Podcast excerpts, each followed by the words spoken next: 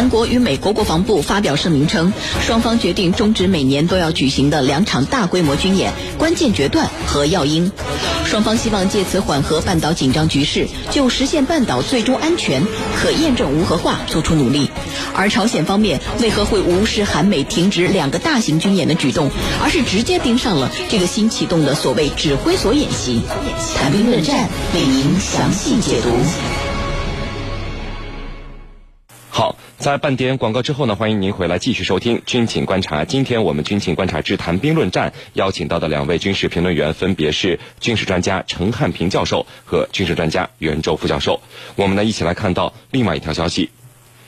前几天的节目里呢，我们和大家聊到过，韩国与美国国防部发表声明称，双方决定终止每年都要举行的两场大规模军演，声称呢这个决定。表明双方希望借此缓和半岛的紧张局势，就实现半岛最终完全可验证无核化做出努力。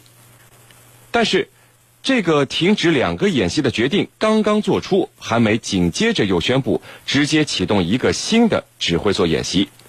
对此呢，来自新华社的消息称，朝鲜方面直接表示，韩美近日新启动的代号为“同盟”的联合军演，与朝鲜半岛和平氛围背道而驰，粗暴违背了朝美共同声明和北南宣言精神，是对期盼朝鲜半岛和平稳定的朝鲜全民族和国际社会愿望的正面挑战。朝鲜方面为何会无视韩美停止两个大型军演的举动，而是直接盯上了这个新启动的所谓指挥所演习？韩美两军的举动真的是换汤不换药，对朝鲜的威慑和针对性依旧吗？我们和您一起来关注到这个消息。袁教授。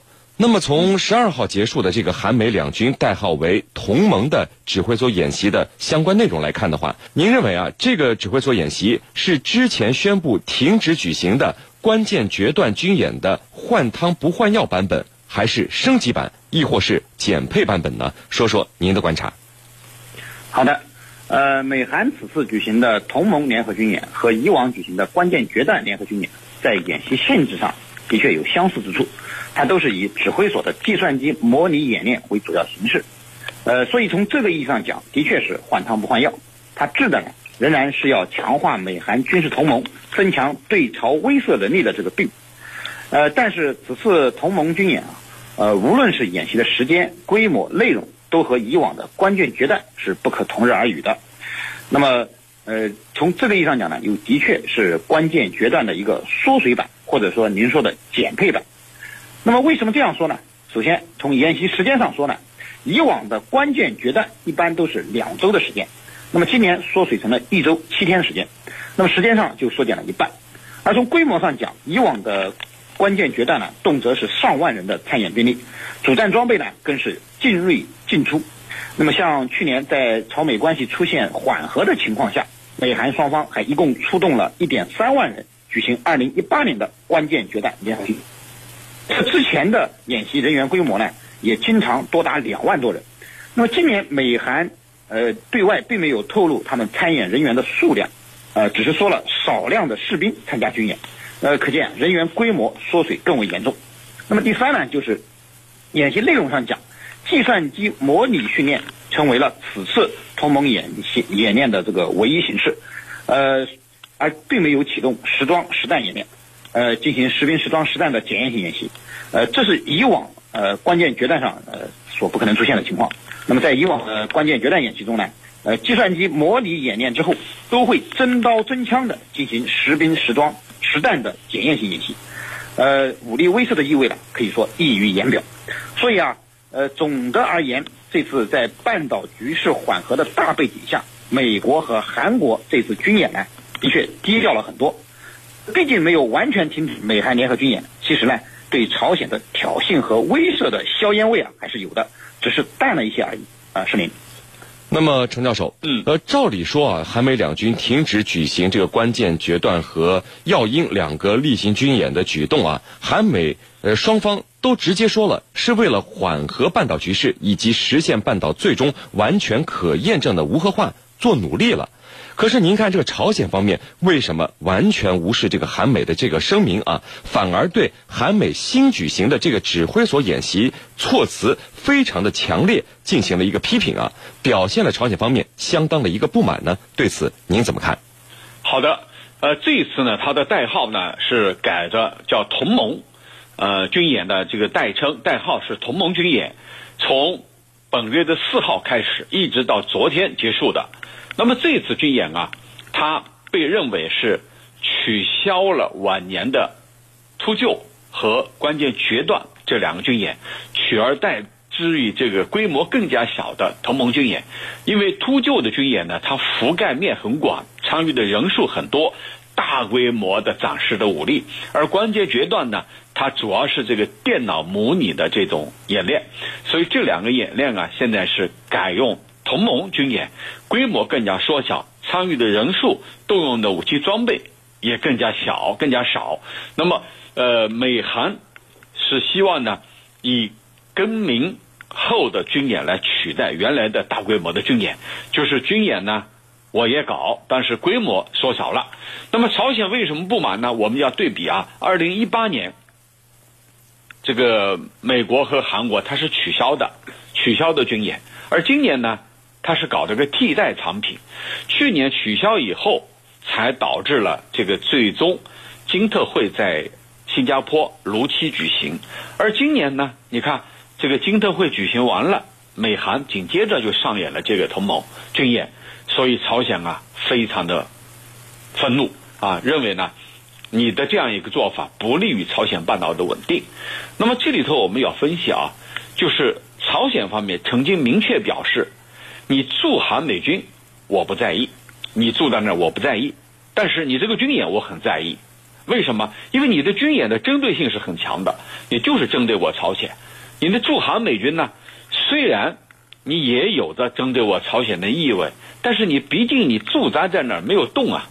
你这军演你是在动态当中啊，所以这里头来看，朝鲜是非常恼火的。那么还有一点。我们要意识到，这个几天里头，韩国也好，美国也好，他们的媒体、他们的民间智库都在释放一个非常重要的消息。什么消息呢？就是说，他们通过卫星或者其他的这个情报来判断，朝鲜方面最近啊，在卫星发射方面，好像准备啊正在进行，有可能要再次发射。那么，如果说朝鲜针对这次美韩的军演大动肝火的话，呃，如果美韩的分析判断是正确的话，那么极有可能是为朝鲜下一次发射在做准备。当然，朝鲜可以明确的告诉大家，我所发射的是卫星，不是导弹啊。卫星每个国家都有权利发展本国的卫星技术，我当然也可以。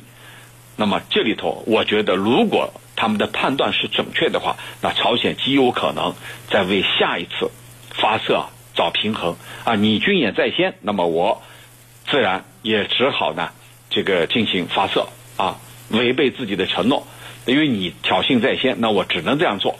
所以我觉得这里头啊也有这个方面的因果关系。当然这里头还有两点，一个就是这个美国的国家安全事务助理约翰博尔登说了啊。他说：“这一次这个金特会破裂了，那么下一次第三次，我们持开放的态度，还有可能进行。”这是他说的。那么还有一件事情呢，就特朗普说：“啊，我们之所以把大规模的军演给它缩小了，是因为省钱。”所以这两个人的话，我们放在一起来对比，就觉得啊，美国也是刻意在低调的处理这次军演，尽可能的不要去触动、触犯。朝鲜方面的这种敏感的神经，我觉得他这个意图啊也是很清晰的啊，意图很明确的，就是避免呃因为这次军演而触怒朝鲜方面。可以看到，他们也是在主动的在降温。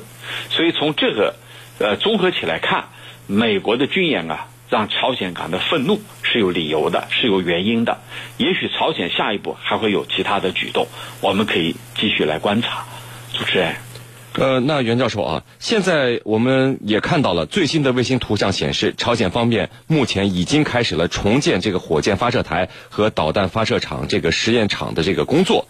那么，我们我们再结合刚才程教授所介绍的情况，您觉得呃，这是朝鲜方面对于韩美新的军演举行的一个回应吗？韩美新的军演真的会对半岛和平局势破坏呃的影响这么大吗？好的。呃，我的观察呢，就是目前美朝之间啊，它又进入了新一轮的博弈环节之中。那么，美国和韩国的联合军演也好，朝鲜重启火箭发射台和导弹发动机的实验场也罢，呃，其实啊，双方都是在展示自己手中的筹码，为下一步的谈判，呃，倒逼对手做出让步，呃，创造条件。那么，作为朝鲜而言呢，呃，由于河内的金特会没有达成任何实质性的结果，那么朝鲜领导人金正恩呢？似乎也白跑了一趟。刚才陈教授也说了，呃，这个由由于这样的这个情况呢，呃，因此呢，呃，朝鲜他要表达在呃这个半岛问题上的这这种回应呢，实际上是也是正常的举措。那么这只是他的举措之一。呃，特别是此前为了表达朝鲜在实现半岛无核化问题上的诚意，朝鲜还主动开始拆除位于西海卫星发射场的火箭发射平台。那么第二次金特会之后，那么。他们把这里又建入了一个呃重建的状态，显然朝鲜也是在表达某种不满，因为朝鲜的诉求就是美国和朝鲜达成和平协议，并且解除对朝鲜的制裁，至少得部分解除，呃，以此呢来换取朝鲜契合，也就是说，他实施的是先和解再契合的路线图。那么由于对金特会他是抱有很大的希望的，呃，因此啊，他才会主动的拆除位于西海发射场的。火箭发射装置，但是没想到，呃，金特会呢不欢而散，无果而终。那么在这种情况下，朝鲜自然要做出回应。那么这只是回应之一，呃，那么呃，在我看来呢，这个回应和美韩的联合军演其实关系也并不是很大。那么即使是美韩不进行联合军演，朝鲜依然会搞这么一个回应。呃，一则呢是这样的回应可以表明朝鲜手中还是有牌可打的。那么朝鲜的核设施呢？虽然说拆除了一部分，但是，呃，只要朝鲜愿意重启，也并不是问题。那么是通过这样的行为呢，来向美国展示自己的能力，来倒逼美国重新回到谈判桌上。那么第二呢，就是由于西海发射中心的停建啊，是朝鲜他为了表示契合的诚意单方面做的行为。那么现在既然你特朗普不愿意做出让步，朝鲜方面重启这个建设进程呢？其实也是说得过去的。朝鲜并没有将已经承诺废弃的核设施重启，那么其实，在呃在某种程度上也反映了它是在反应上留有余地的，并非要真的重启核计划。呃，那么真实的目的啊，还是要呃倒逼美国重回谈判桌上，那么最终实现呢解除或者部分解除对朝制裁的这个目标。那么至于说美韩联合军演对朝鲜局势的杀伤力也的确是不小的。那么呃双方啊呃很可能。不仅不会呃这样做，不仅不会促成下一步的谈判尽早的开启，反而呢会让半岛的局势变得更加复杂和呃不可测啊，是明。那么程教授啊，嗯，在这个朝美两国领导人河内会谈无果而终以后，虽然我们看到美国方面对于未来两国的接触是有一个乐观的预估的，但是这个无果而终说到底还是这个朝美两国呃双方彼此这个不信任。呃，那么就目前的情况来看的话，您认为朝鲜与美国接下来谈判也好，接触也罢啊，真的能够打破这个彼此不信任的魔咒，共同推动半岛局势向一个好的方向前进吗？您的预判是什么呢？好的，那么指望美朝双方啊能够消除成见，能够彼此互信，我觉得这样的愿望啊可以说是海市蜃楼。那么现在啊，朝鲜方面提出来。你要宣布终止战争，就是我们双方要签署终战宣言。所谓终战宣言呢，要承认朝鲜半岛战争已经结束，我们现在进入了一个和平的时代。但是到目前为止，本来以为这一次金特会会有一个终战宣言的，但是到头来啥也没签，拂袖而去。可以看到呢，就是双方围绕着终战宣言都达不成协议。那么未来啊。双方的互信的确还有很长的路要走。那么这个中战宣言啊，它是为朝鲜半岛永远结束战争、构建美朝互信的一个非常重要的课题。可是这一步都迈不出来，那么底下的每一个步伐都迈不出去。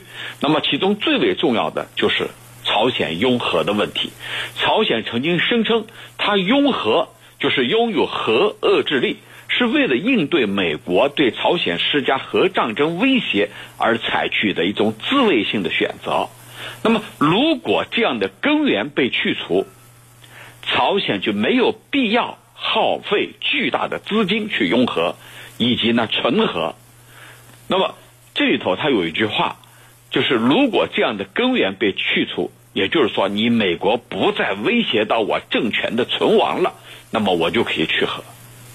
这是他的一个前提条件，可是朝鲜真的愿意去去核吗？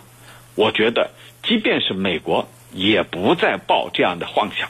美国也是认为，走一步看一步啊。这个朝鲜的拥核可以不去急急忙忙的让他去核，慢慢谈下去。其实对朝鲜来说，这正是他所需要的，就是把拥核作为一个永久的目标。我给你慢慢的谈，慢慢的耗。你特朗普还有不到两年的时间，可是我们这个金正恩他远不止两年，所以这里头呢，双方没有办法取得一个共识，没有办法获得一个互信，而在战争日益危险的这个背景下呀，朝方更不可能单方面抛弃维护自身主权、生存权和发展权的核武力，因为这个。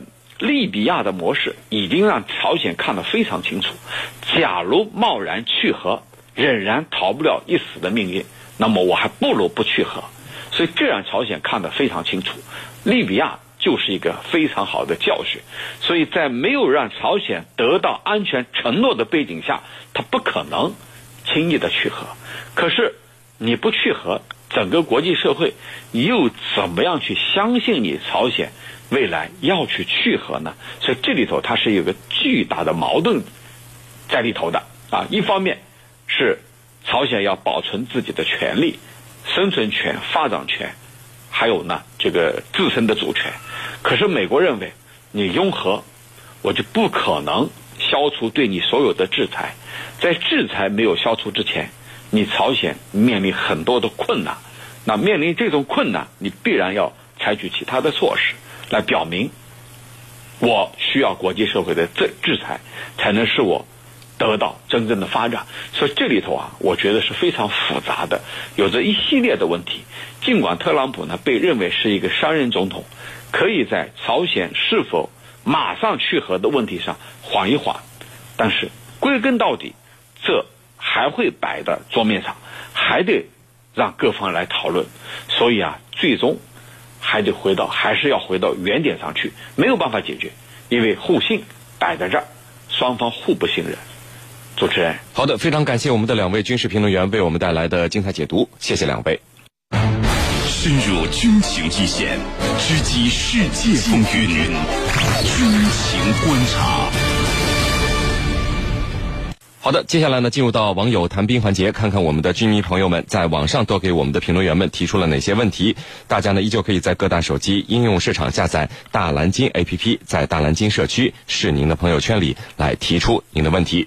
啊，陈教授，有居民朋友问说啊，为什么现在很少看到朝鲜以军演来回应韩美的联合军演呢？嗯，好的。那么在我们大家的印象里头啊，好像是你看我们在军演，那你也搞个军演，就针锋相对，表示呢互不相让。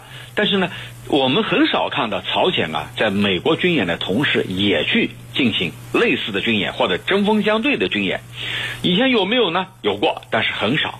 那为什么现在不这么做了呢？其实我觉得这里头的原因啊，大家都知道，就是。朝鲜方面或许认为，假如他也进行类似的军演，那么这里头有两种可能。第一种可能，双方会擦枪走火，就双方在军演过程当中以假乱真啊，我打一枪，你打一枪，那就打起来了。所以这种可能性比较大啊，就是为了避免这种擦枪走火，所以朝鲜尽可能的不在美韩军演的同时也军演，这是第一种可能。第二种可能呢，就是朝鲜本身的军力，它应该是明显弱于美韩一加一大于二的这个实力的。那么如果说因为不恰当的处置导致战争爆发的话，那么对朝鲜来说，它恐怕没有更多的选择，很有可能就此啊。遭到美韩的这种军事打击，所以这也是朝鲜绝对不愿意看到的结果。所以我们在日常，美韩的军演一波接一波，但是朝鲜始终没有跟进的这个态势。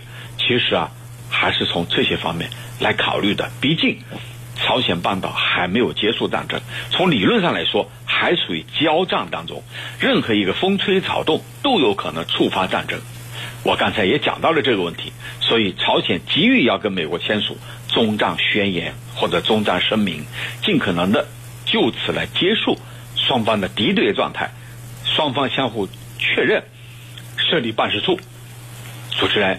好的，我们看到另外一位军迷朋友问说，俄罗斯参与到这个叙利亚战争啊，这几年消耗了俄罗斯自己不少的武器装备及库存，俄罗斯的经济及部队新装备的换装速度为什么没有慢下来，反而感觉比以前更好了呢？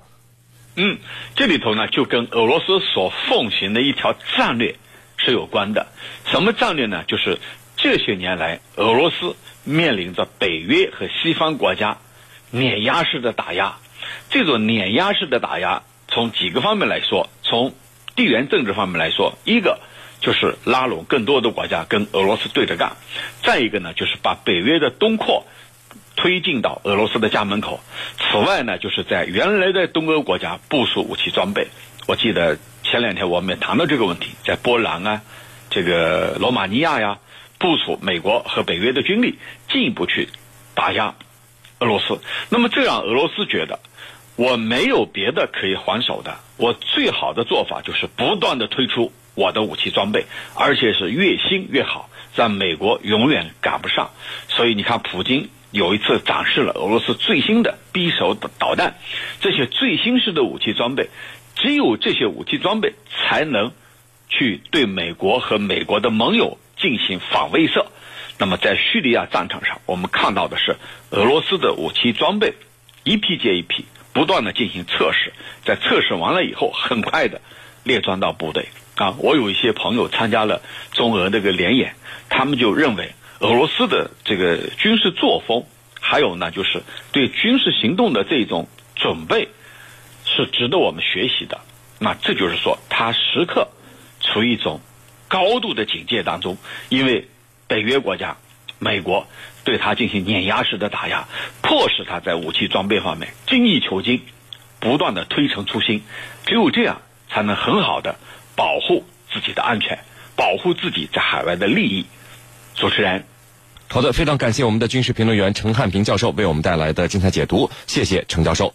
不客气，主持人，大家再见。